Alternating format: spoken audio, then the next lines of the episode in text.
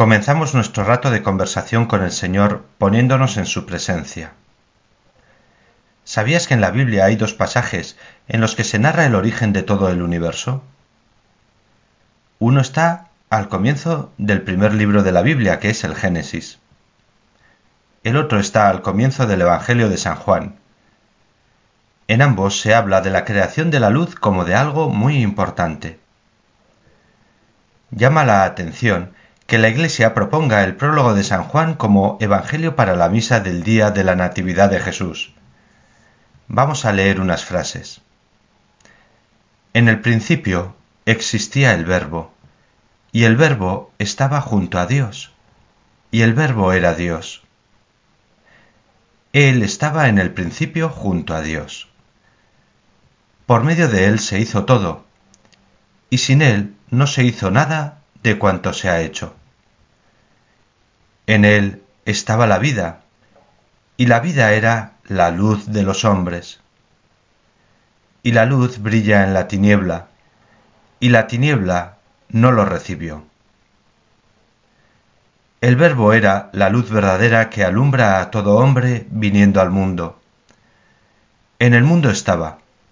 El mundo se hizo por medio de él, y el mundo no lo conoció. Vino a su casa, y los suyos no lo recibieron. Pero a cuantos los recibieron, les dio el poder de ser hijos de Dios, a los que creen en su nombre.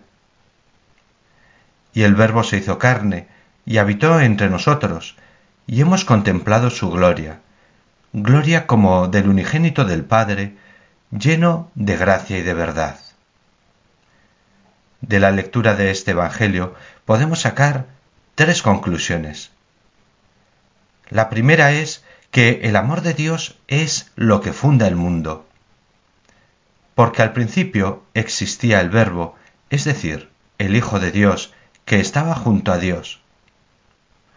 Por medio de él, que es la palabra de Dios, se hizo todo.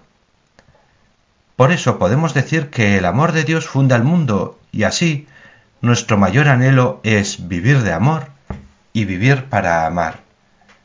Esto afecta a todas las fibras de nuestro ser, cuerpo y espíritu. Si no vivimos así para amar a Dios y a los demás, vivimos en la tiniebla y nuestra vida no tiene sentido. ¿Cómo podemos vivir para amar? Miremos a Jesús.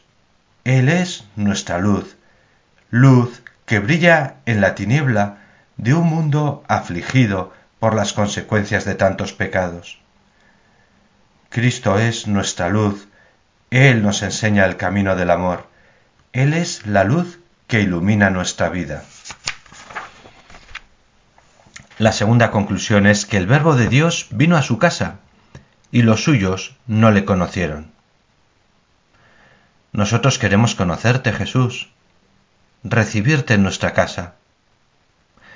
Sabemos que tu nacimiento fue en medio de una gran pobreza, en una cueva habitada por animales. Tu cuna fue un pesebre donde se echa comida para el ganado. En Belén no te recibieron, y eso que allí era conocido San José porque era su ciudad. Pero los hombres somos a veces duros de corazón. Nosotros, sin embargo, Jesús, te queremos, y queremos recibirte en nuestro corazón y en nuestro hogar. Nuestra casa, Jesús, es la tuya.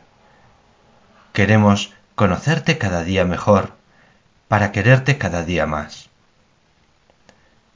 La tercera conclusión viene de esa frase que ha pasado al rezo del ángelus.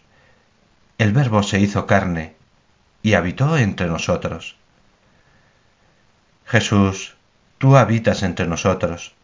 Nos lo dices al comienzo del Evangelio y también al final. Sabed que yo estoy con vosotros todos los días hasta el fin del mundo. Por eso Jesús queremos hacer el propósito de hacerte caso.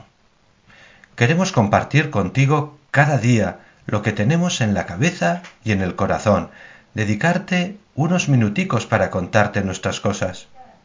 Queremos cada día también pedirte por las personas que queremos, nuestra familia, nuestros amigos, y queremos también cuidar de los necesitados como tú lo hiciste.